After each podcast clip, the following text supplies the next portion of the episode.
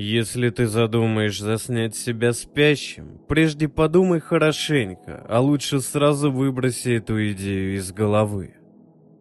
Это произошло семь лет назад. Я тогда был обычным студентом-первокурсником. В общем-то, это даже и не моя история, но больше ее некому рассказать. Со мной училась девушка. Отличница, патологически честная, гордость родителей. Ну, вы поняли. Она была какой-то моей то ли троюродной, то ли еще хрен знает сколько юродной сестрой. В общем, дальняя родственница из другого города. Родители ей сняли маленькую однокомнатную квартирку в нашем городе, и жила она себе тихонько. Но однажды в выходные случилось что-то странное. Поначалу я не придал этому особого значения, как потом выяснилось зря. Я отлично помню тот день и тот час, будто это было вчера. Она прибежала часов в девять утра, размазывая слезы по лицу, содрогалась от рыданий и не могла успокоиться. Только через минут сорок она пришла в себя и смогла рассказать мне, что произошло. Как оказалось, у нее было тайное увлечение.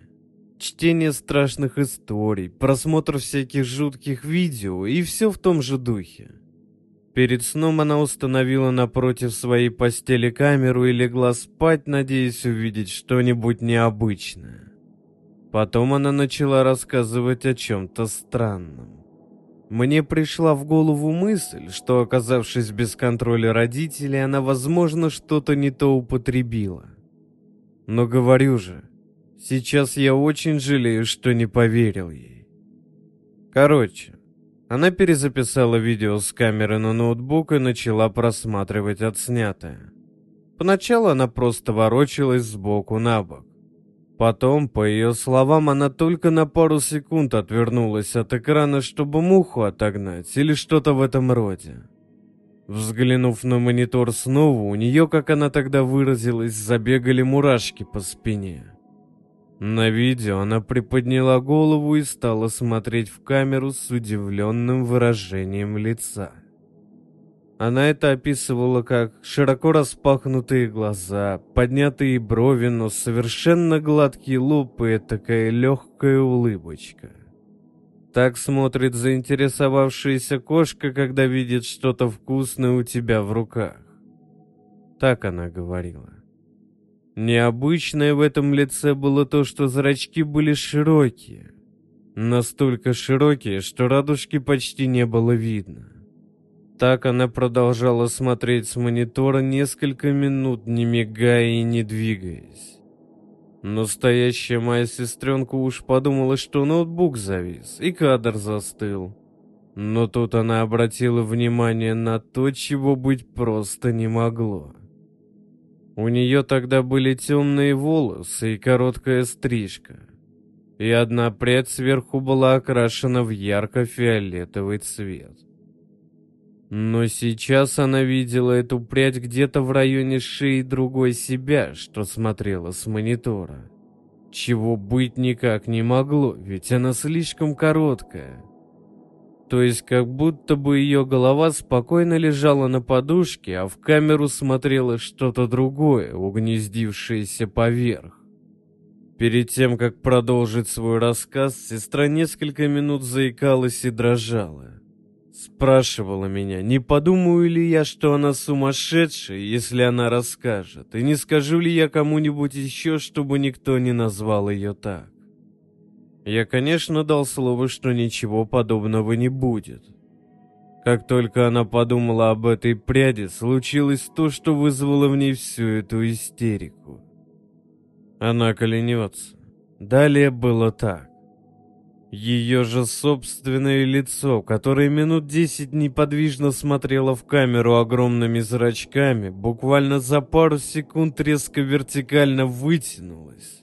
Рот открылся неестественно широко. Она говорила, что туда вполне поместился бы кулак.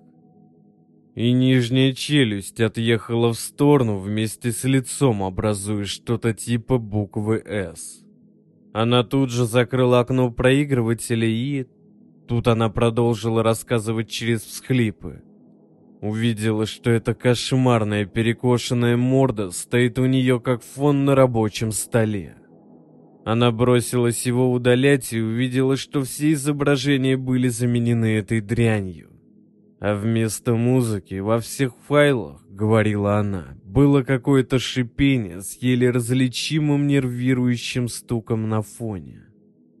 Я посоветовал ей тогда, чтобы она успокоилась, и решил сам сходить к ней и почистить ее компьютер от вирусов. Она сразу же согласилась, и мы пошли к ней. Все в действительности оказалось так. На рабочем столе были те жуткие картинки. Честно говоря, я при первом взгляде сам испугался, только виду не подал. Должен же был кто-то разобраться во всей происходящей ситуации. Тогда я подумал, что кто-то из доброжелателей в фотошопе изменили лицо и заслал ей. Мало ли, завистников и злых шутников никто не отменял. В общем, я повозился с полчаса и убрал все эти ужастики с ее компа. Больше ничего подобного, как она говорила, потом не появлялось. После этого прошел примерно год. Ничего особенного не происходило. Свои эксперименты с паранормальщиной она бросила после того случая. Казалось бы, эта история позади.